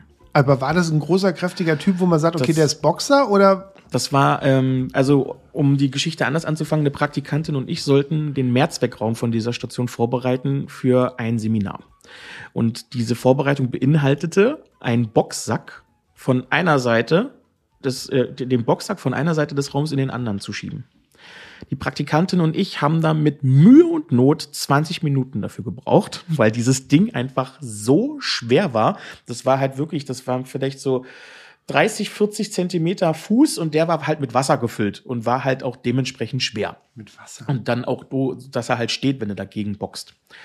Und ähm, dann haben wir halt diesen ähm, ähm, etwas älteren Herrn bekommen, in Polizeibegleitung, mit Feuerwehrbegleitung, alles drum und dran. Als Aufnahme auf Als Aufnahme, genau, das mhm. war auch eine, war eine geschützte Station, also geschützt, geschlossen, wie geschützt sagt ja. man ja jetzt, ne? genau. Mhm. Und ähm, dann hieß es gleich, na, Isolation und Fixierung. Und da haben die Ärzte erstmal gesagt, erstmal ganz entspannt, wir gucken uns die Patienten erstmal an, lassen sie erstmal los, Leute erstmal runterkommen. Zu dem Zeitpunkt war noch nicht klar, dass der aktuell eine Alkohol- und eine ähm, Kokainintoxikation gerade hat mhm. in dem Moment und war da gar nicht so ansprechbar oder äh, wie sagt man, abhol, abholbar. Mhm. Und da haben dann angefangen, dann so rumzutigern auf der Station und hat dann angefangen, Monologe zu führen und hat so angefangen, so immer so auf die Tische zu hauen und so hat irgendwas erzählt von seiner Freundin oder seiner Frau, ich weiß es nicht, und irgendwas hat sie nicht vorbeigebracht und dann hat er da auf den Maul und dann ging es dann schon los, so diese aggressiven, so irgendwann erstmal gegen Gegenstände. Da haben dann die ersten Kollegen, die erfahrenen Kollegen schon gesagt, geht mal in die Kanzel. So, und wenn das dann schon gesagt geht wird. Geht mal aus der Schusslinie raus. Geht mal aus der Schusslinie genommen. Mhm. Dann sind dann die Kollegen dann dahin und haben dann erstmal gesagt, na, wollen Sie sich ein bisschen abreagieren? Da hinten ist ein Boxsack. Und ich die Geschichte, wie gesagt, mit der Praktikantin von 20 Minuten von einer Seite in die andere Seite. Mhm. Er hat zwei Schläge gebraucht um ihn von der einen Seite in die zur anderen Seite zu bringen, oh wo ich dann wirklich das erste Mal gedacht habe, was sind das für Kräfte, ne? Was Menschen für Kräfte entwickeln können, ist der helle Wahnsinn. Da kann, da kann ich dir, das sowas triggert natürlich auch meine, mein, mein Geschichtenfundus. Und wir hatten mal eine ähnliche Situation, da kam jemand, ein Bodybuilder, kam auf Station und der musste, war auch psychotisch, dem ging es auch schlecht, der war auch verkennend, der war auch gefährlich, hat auch Schläge anderen angedroht, der wurde dann fixiert, war auch dann fixiert und dann war die eine Hand, das ist so eine Frage der Art der Fixierung, was man machen kann. Wir wollten die eine Hand ihm so ein bisschen lockerer lassen, dass er halt auch mal einen Becher in die Hand nehmen kann, aber trotzdem halt in der Nähe des Bettes sozusagen gesichert war. Und dann hatte die Ärztin gesagt, sie braucht noch Blut von ihm. Und dann haben wir gesagt, okay, ähm, wir, wir, helfen der Ärztin natürlich, machen wir ja dann als Pfleger, weil wir ja nicht alleine reingehen und dann, wenn er das nicht will, macht er das ja auch nicht. Und es wurde dann erstmal gerichtlich abgeklärt, ob wir ihm gegen seinen Willen Blut abnehmen dürfen. weil es halt auch eine Frage der Intoxikation, ob er vielleicht Drogen genommen hat, war, wurde das dann entschieden. Und ähm, der hat dann schon kooperiert, also das war jetzt nicht so, dass wir gegen den hätten irgendwie kämpfen müssen und alle halten ihn fest und oh mein Gott und, und, und das schaffen wir nicht. Aber das Interessante war, der hat den Arm nach gerade runtergebeugt, neben dem Bett, im Bett liegend, also runtergebeugt und hat sich dann mehr oder weniger freiwillig Blut abnehmen lassen. Aber der hat uns alle angeguckt und hat dann gesagt, so unter dem Motto, er ist ja Bodybuilder und er hat hier viel Kraft. Und er hat gesagt, halten Sie mal gut fest, ich zeige Ihnen mal was. Und dann haben wir halt wirklich in dem Moment gesagt, okay, jetzt müssen wir ihn halten, weil er hat irgendwas ich sage jetzt mal nicht angedroht, aber angekündigt so. Und dann haben wir ihn wirklich festgehalten. Da waren, ich war am Unterarm mit meinen beiden Händen und noch ein Kollege und wir haben den am Bett versucht, so ein bisschen überbeugt, streckend runterzubiegen. Und dann hat er wie, als wenn er, wenn er so, so, so, so, so ein Gewicht in der Hand hat, hat er den Bizeps angespannt und hat uns einfach beide gehoben und wir so, also diese, diesen Winkel gehoben. Also ja. er hat nicht mein ganzes Gewicht gehoben, aber die Kraft, die ich halt auf seinem Arm hatte und die Kraft, die mein Kollege auf seinem Arm hatte, hat er einfach wie in so einem mit angespanntem Bizeps einfach weggewinkelt. Und ich dachte nur so, Alter. Wahnsinn. Und ich bin ja jetzt keine kleine Person, ne? Nee. Also habe ich mich auch schon gewundert, ja. Habe ich auch schon zum Besten gegeben heute. Ich hätte nicht erwartet, dass du so groß bist. genau. Äh, ja, spannende Geschichte. Du hast mir noch eine aufgeschrieben und zwar zu Besuch als mhm. Besucher die, da bin ich auf jeden Fall auch gespannt drauf. Ja, wenn ich nur noch eine Geschichte zu der Aus ja, gerne, Azubi, gerne, gerne, Azubi-Geschichte, die, die fällt mir jetzt auch gerade noch spontan ein. Ähm, das ist, wenn man halt abgelenkt wird, so durch, äh, durch, durch verschiedene Worte. Und ich weiß nicht, ob, ähm, wenn jetzt so Notfallsituationen eintreten, wo jetzt so, man, man holt ja dann viele Pflegekräfte so dazu oder auch Ärzte, so dass man so erstmal so Personalstärke vor dem Patienten hat. Ich weiß nicht, ob das so einschüchtern wirken soll. Also ich nehme mal an. Es geht primär um die Sicherheit. Ne? Genau. Ne? Also das, das, das auch, das auch, genau. Und ähm, haben ja auch eine Patientin bekommen, die ist dann aber mit Handschellen angeliefert worden und hatte auch, die hat ein bisschen zu viel von den grünen Zigaretten genutzt den Abend. Basilikum ähm. Genau, richtig. Basilikum geraucht. Vielleicht war ein bisschen Thymian mit bei, ich weiß es nicht. Äh, und dazu halt auch noch äh, ein paar klare Flüssigkeiten natürlich, hm, ist klar. Und hat dann, ist dann halt in diese Isolation da geführt worden, mit Handschellen, Handschellen ab und die beiden Pflegekräfte und der Arzt wollten eigentlich auch erst entscheiden, fixieren jetzt, weil sie sehr agitiert war, ist immer so auf die Leute rauf und war total zerfahren in ihrem Denken. Erst war auch ja alles gut und da war wieder alles schlecht. Und mhm. äh, hat dann angefangen, die Pflegekräfte so ein bisschen zu schütteln, aber haben wir sie dann erstmal so ein bisschen ruhig bekommen. Die Polizei ist, hat die Isolation verlassen und es gibt ja diese schicken Telefone mit dem Notfallknopf und hat mir der Kollege ein äh, das Telefon in der Hand gedrückt und hat dann gesagt, äh, wenn ich Pfannkuchen sage, dann drückst du da bitte drauf. das ja. sind ja die, die, diese Codewörter in der ja, Kinder- und Jugendpsychiatrie, was Wolke, wenn einer Wolke gerufen hat, dann sind sie aus allen Ecken gekommen. Mhm. Und dann ist erstmal, dann ist erstmal so ein bisschen äh, Zeit vergangen. Und dann, äh, die Patientin hat ganz ruhig auf dem Bett gesessen, war immer noch in der Isolation. Der eine Kollege war drin. Und dann fing sie nach einer halben Stunde wieder an und hat wieder an diesem, an diesem Pfleger rumgerüttelt und hat an dem Bett rumgerüttelt. Und dann hat er nur, ich habe halt draußen, ich durfte nicht mit in, als Azubi in die Isolation mhm. wegen Unfallgefahr.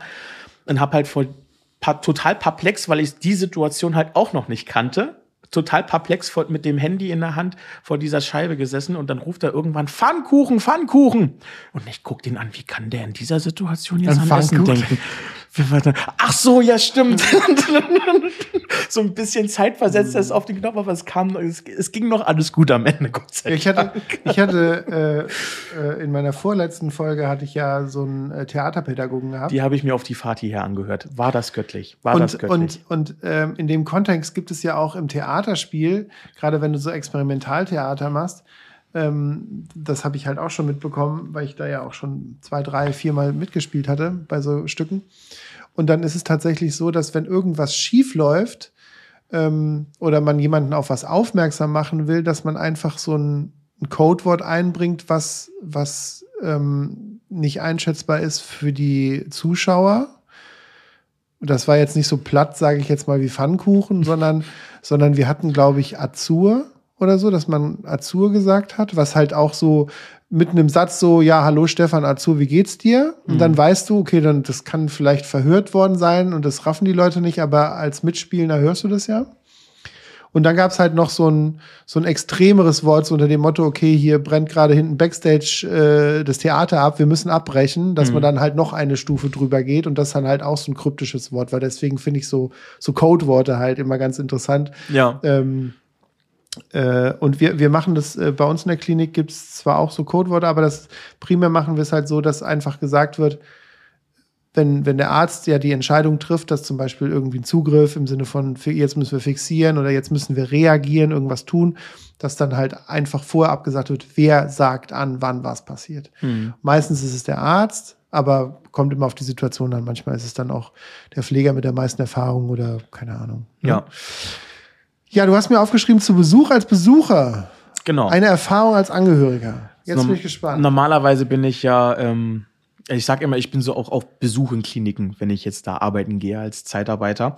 Ähm, aber musste dann tatsächlich auch mal äh, in die Psychiatrie, um jemanden zu besuchen, den ich auch dorthin gebracht habe tatsächlich, weil ich sie halt in dieser Situation, in der sie sich befanden hat, in dem Setting gesagt habe, das geht so nicht weiter. Also eine Hier, Person, die du persönlich eine, kennst, nicht genau. eine Patientin im Sinne von die, Nein, nein, das so ist eine mir nahestehende Person. Eine dir nahestehende Person, okay. Mhm. Genau, und äh, da ging es dann halt los mit, ähm, wie waren das jetzt nochmal?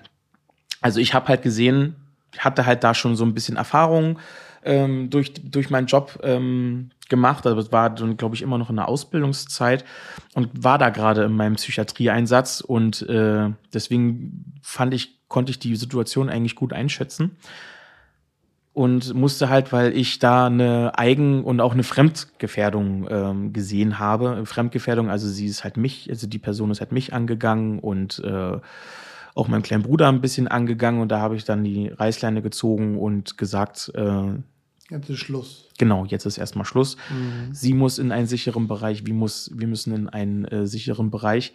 Und Wie alt warst du da, wenn ich frage? Das ähm, 18 oder 19. Also schon noch frisch, frisch erwachsen. Ja, genau. das ist ja. viel Verantwortung auch, ne? Ich meine, mit. Also ich bin froh, dass ich, wie gesagt, vorher diesen Psychiatrieeinsatz hatte, dass ich das so ein bisschen erstmal so ein bisschen abtrennen konnte. Also, dass ich da erstmal funktioniert habe in der Situation. Das ist ja dann auch auf Normalstationen, wenn du da einen Notfall hast, da kannst du nicht an was anderes denken, da funktionierst du, da sind Emotionen und sowas erstmal rückgestellt. Egal, ob du den Patienten jetzt sechs Wochen betreut hast und mit dem jetzt schon per Du bist und auf Kumpel und der wird dann reanimiert, so nach dem Motto, dann ist es egal. Dann ist die, ist, wie gesagt, die emotionale Ebene erstmal zurückgestellt. Du musst jetzt deine professionelle Ebene jetzt erstmal hervorheben, um die Situation in den Griff zu bekommen, weil das jetzt gerade wichtig ist. Und wo mir das dann erst, also erstmal ist es mir abgefallen, ähm, als sie weg war, als der Krankenwagen sie mitgenommen hat. Und das war noch nicht so, das war noch so ein bisschen surreal da, die Situation. Aber als ich dann so angefangen habe, Sachen einzupacken und so und äh, mit meinem kleinen Bruder dann loszulaufen in die Psychiatrie. Und das ist ja so, also das wollte ich vorhin eigentlich noch erzählen. Ich, hier ist ja gar nicht so dieses, da bin ich halt auch wieder mit einem Klischee rangegangen, wenn man so auf geschützten Stationen ist, so, so Aufnahmestationen, da gibt's ja immer so diesen, ich sag so, dieser spezielle Psychiatriegeruch. Das ist immer Kommt so. wahrscheinlich aufs Gebäude an. Ja, genau. also das ist erstmal, das ist so, so eine Mischung aus Krankenhausgeruch, den gibt's ja, äh, den riechen wir jetzt aber wahrscheinlich hm. jetzt nicht mehr so wie die, die jetzt nicht so auf dem Krankenhaus sind. Und das ist aber so gemischt mit kaltem Rauch und fehlender Körperhygiene. ja. Und äh, einfach nur, davor war es für mich kein Problem, in so eine Situation reinzugehen oder auf so eine Station zu gehen, weil du machst es ja auch mal, wenn da zum Beispiel Neuroleptika oder irgendwas, das gibt's ja nicht auf vielen Stationen jetzt im Modul. Da konntest du anrufen, wenn du Schmerzmittel brauchst, auf der Psych konntest du anrufen, wenn du Schlafmittel, Neuroleptika und also was brauchtest. Und da war es normal, wenn du da auf die Station gegangen bist. Ja, dann hast halt gerochen, hast das Zeug mitgenommen und gehst wieder das war halt so was komplett anderes. Ne? Du bist da jetzt ohne Kasach, mhm. du bist da jetzt hier gerade in, dein, in deiner privaten Kleidung und wirst da jetzt dann von den Pflegekräften erstmal natürlich im, äh, in Empfang genommen. Und dann wird ja dann erstmal, wie beim Sicherheitscheck am Flughafen, erstmal die Tüte, die du da in der Hand hast und den Rucksack erstmal komplett mhm. auseinandergenommen, um zu gucken, was du da drin hast. Und dann wird dir einfach eine, also da, die Kollegen, die jetzt da waren, äh, waren jetzt nicht so einfühlsam, sag ich mal. äh, und haben sich dann einfach ins Zimmer geschickt und dann ähm, wurde mir nur hinterhergerufen, ja, die hat aber gerade was gekriegt, die schläft. Hm, danke. Und dann siehst du halt äh, die Person da in dem Dreibettzimmer erstmal liegen und kannst einfach nur die Sachen abstellen und gehst halt wieder. Hm. Und da ist es danach aus mir rausgebrochen.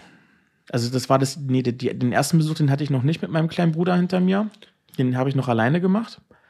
Aber beim zweiten Mal wollte er dann mitkommen. Und äh, bei dem ersten, wo ich dann alleine war, da sind die Dämme gebrochen. da kam dann so alles wieder hoch, so diese Situation mit dem Rettungswagen, mit der Polizei, die dann die Wohnung betreten hat. Ich meine, das ist ja dann auch erstmal so was Intimes, da kommen jetzt fremde Leute und nehmen da jemanden aus dieser Gruppe raus, die du, die ja normalerweise eigentlich, mhm. also dieser Familiengruppe. Und äh, das war schon als das dann alles hochgekommen ist, das war schon schwer. Ich meine, es gibt ja kein Training dafür, ne? Also nee. es ist ja nicht so, dass du sagen könntest, das haben wir jetzt schon dreimal gemacht, das ist Routine für mich. Mhm. Ähm, wenn das das erste Mal passiert, dann, dann bin ich dafür gewappnet.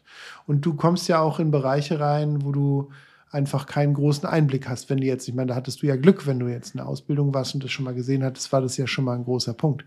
Aber wir haben ganz oft dass wenn Angehörige das erste Mal da sind und auch gar nicht, gar nicht wissen, wie es hier überhaupt passiert und mit welchen Maßstäben die auch rangehen und auf der einen Seite sagen, okay, ich kenne es jetzt so oder so aus dem Fernsehen, keine Ahnung. Das ist halt einfach auch immer eine sehr, sehr extreme Situation. Und hinzu kommt noch, dass in der Psychiatrie ja aufgrund von dieser Verhaltensabnormität, würde ich es mal nennen, die Patienten ja ein Verhalten an den Tag legen, was ja auch für die Angehörigen vielleicht bis dato überhaupt gar nicht greifbar war. Dass die gesagt haben, das war doch ein anderer Typ. Das ist, wie, wie konnte denn das passieren? Oder warum ist er denn jetzt so? Und dann dieses Ganze zusammen, ey, wenn hier einer kalt als Angehöriger sozusagen äh, emotionslos hier rausgeht und sagt, ja, ist mir auch alles scheißegal, ey, dann stimmt was mit dem nicht. Ja. Weißt du, das, das musste ich ja mitnehmen, sowas. Ja. Aber dafür gibt's halt halt Profis wie Ärzte, Pflegekräfte oder Leute, die halt den Laden hier am Laufen haben, die dann sagen, okay, ich kann mit genug Abstand das machen. Weil das ist ja auch das, wo die Leute mich oft fragen, ja, du, ich könnte das ja nicht. Ähm, mhm. Das würde ich ja alles mit nach Hause nehmen. Sag ich, wenn ich das alles mit nach Hause nehmen würde, dann würde ich nach zwei Wochen selber in der Klinik liegen. Habe ich gesagt, ich muss mich davon abgrenzen. Ganz klar. Mhm. Ich, das, das ist, das, ich, ich versuche alles möglichst gut zu tun in den Dienststunden, wo ich da bin. Aber wenn ich zur Tür rausgehe, muss mir das zu 95 bis 99 Prozent vollkommen wurscht sein. Weil wenn ich das mit heimnehmen können, äh, würde, dann wäre ich der nächste Patient. Ich wollte es gerade sagen, dann könnte man, könnte man den Beruf äh, nee.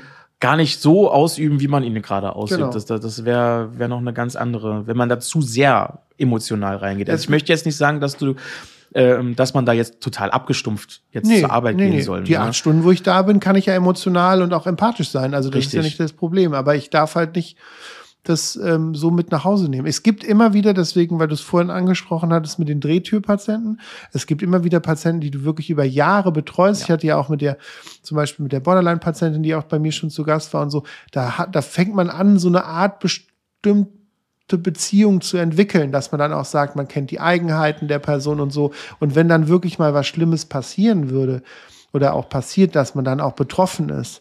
Aber das kategorisiere ich dann halt in so einen entfernten Bekannten, der mir schon was wert war.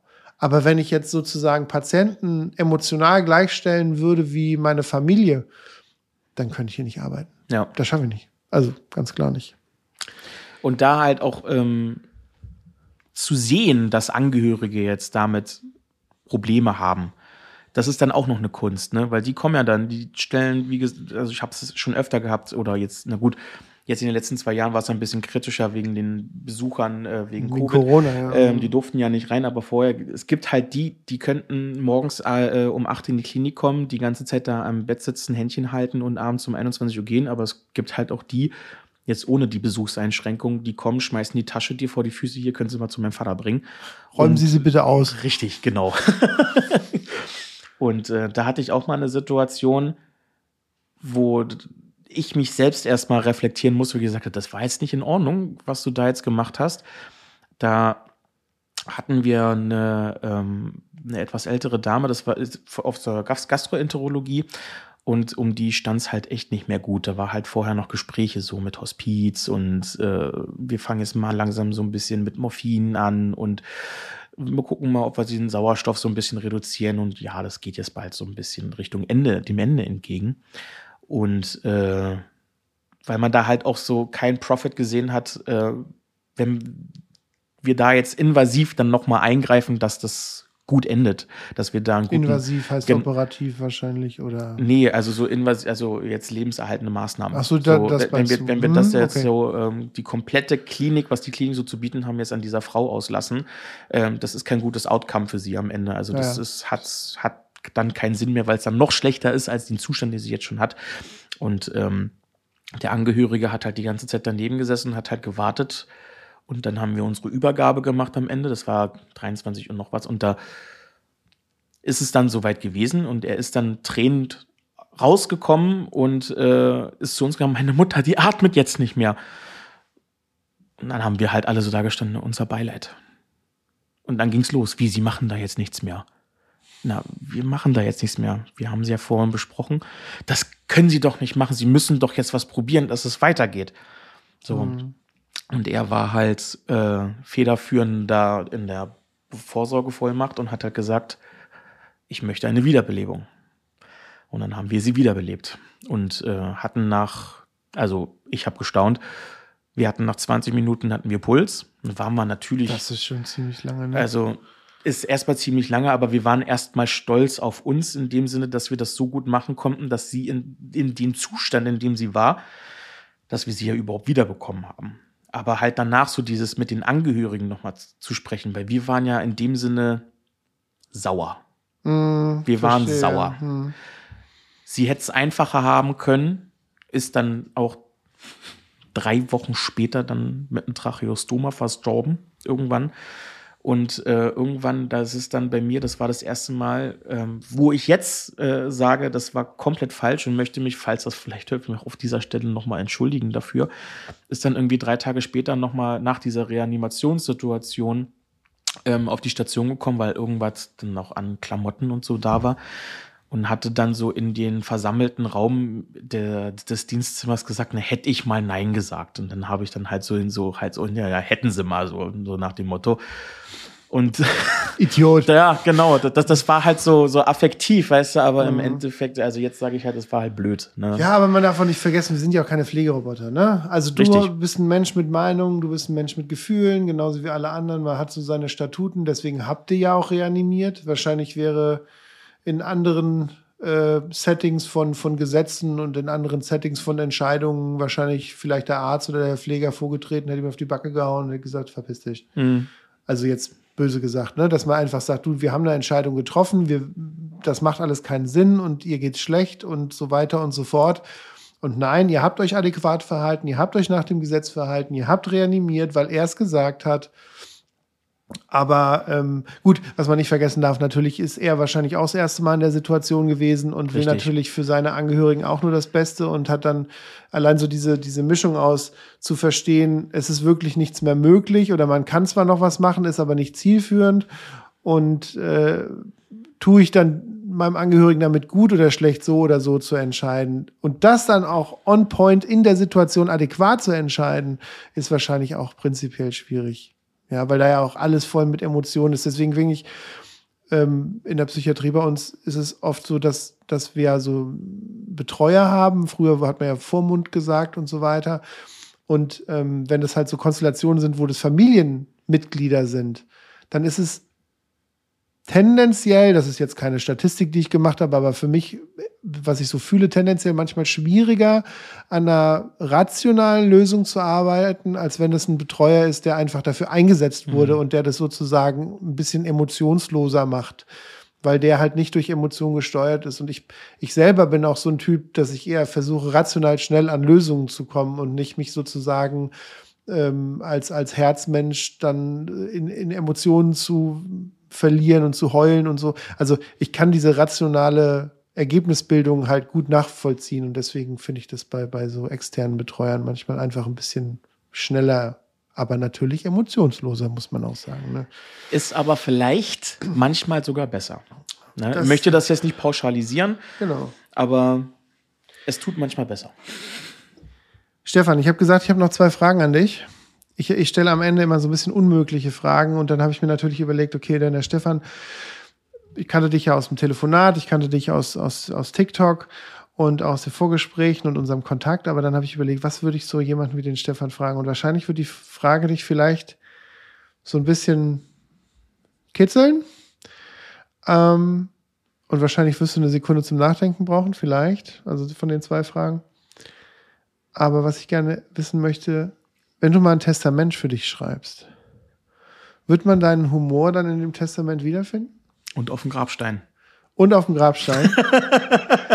Was hast du dir überlegt?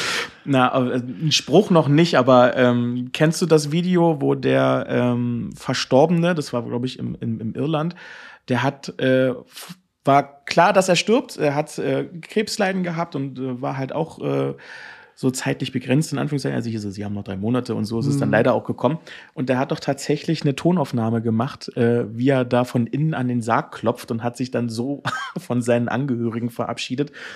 Und ich glaube, das wurde dann bei der Beerdigung abgespielt? Genau, während der Beerdigung hat, haben sie einen Lautsprecher in, ins, in das Grab reingelegt und dann hieß es ja, hallo, hallo. Sowas in der, in der Art könnte es vielleicht werden. okay. Und die zweite Frage, finde ich eine gute Antwort auf jeden Fall. Äh, die zweite Frage, die mir noch eingefallen ist, ähm, die ist vielleicht so ein bisschen tiefgründiger. Du bist ja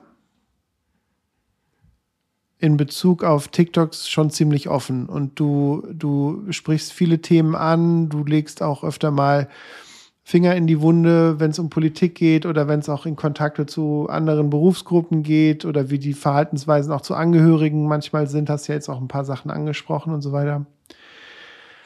Aber welche Person gibt es in deinem Leben, der du noch deine Meinung sagen musst? Wo du sagst, eigentlich habe ich diese Person noch nicht erreicht, mit dem ich, mit dem, was ich tue.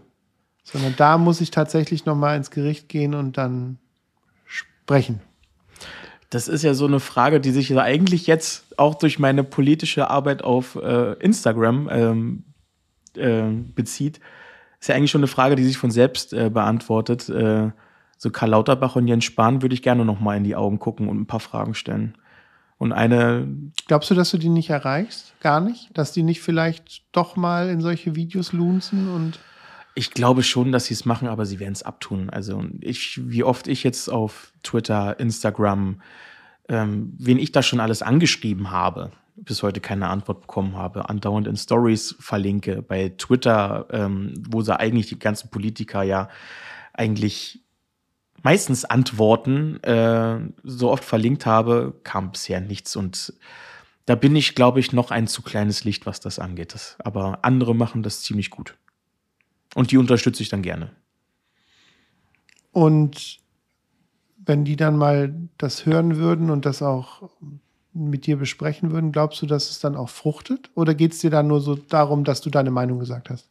Ähm, ja, also das mit der Meinung auf jeden Fall. Ähm, weil ich glaube, wenn halt mal jemand davor sitzt und äh, jemanden, der halt nicht aus der Branche kommt, bis aus unserem jetzigen Gesundheitsminister kann man das ja sagen. Ich meine, Gesundheitssenatoren zum Beispiel in Berlin, die waren halt vorher Immobilienmakler sind meiner Meinung nach alle fehl am Platze. Und wenn man denen dann halt mal die Meinung sagt, ähm, glaube ich schon, dass es anfängt, so ein bisschen zu rattern. Aber es fehlt halt trotzdem so dieses, ja, wir machen was. Und das sieht man hier und hier und hier. Und das ist das, was, das, was fehlt. Und äh, ich hätte einmal die Chance, mit Jens Spahn zu sprechen, aber an dem Tag konnte ich leider nicht. Das war sehr schade tatsächlich. Mm. Da könnte ich heute noch hier in die Tischkante beißen, dass ich den Tag verplant Bitte habe. Nicht. nicht an diesen schönen Tisch hier. ähm, äh, aber okay. ich, ich, ich glaube ich glaub nicht, dass durch die mediale Arbeit, dass da wirklich was passiert. Also ich sehe es ich sehe es noch nicht.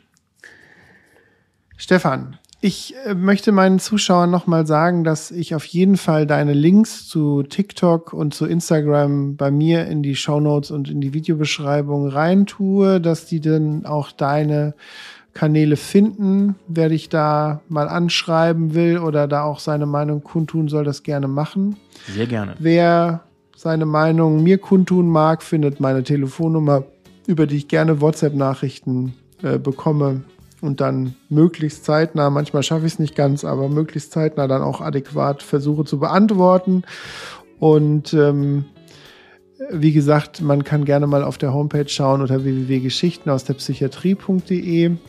Und für uns beide war es das dann mit der Aufnahme erstmal an diesem Punkt, aber wir werden heute noch mal ein bisschen Köln unsicher machen. Du hast ja gesagt, du hast noch nie den Dom gesehen. Ich habe noch nie den Dom gesehen, ich war noch nie am Rhein spazieren und ich habe noch nie in meinem Leben einen Kölsch getrunken.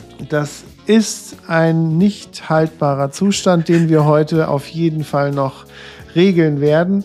Und wer uns da noch folgen will, kann gerne mal bei YouTube nach dem Follow Me Around äh, äh Video gucken wo wir dann zeigen, was wir alles gemacht haben, wie wir aufgenommen haben, etc. etc. Und deswegen alles Gute dir. Ich fand es super, super, super nett, dass du aus Berlin bis hierher gefahren bist obwohl wir ja keine Produktionsfirma oder irgendwas hinten dran haben, sondern das alles auf eigene Kappe gemacht hast. Und deswegen Chapeau von meiner Seite. Vielen Dank, habe ich sehr gerne gemacht. Hat, war eine super Erfahrung. Und ich, ich glaube auch, so gut wie wir uns verstehen, werden wir wahrscheinlich in Kontakt bleiben. Es wird sich nicht das vermeiden lassen. Das denke ich. dann alles Gute dir. Bis dann. Jo, danke. Und auch danke fürs Zuhören. Ciao. Ciao.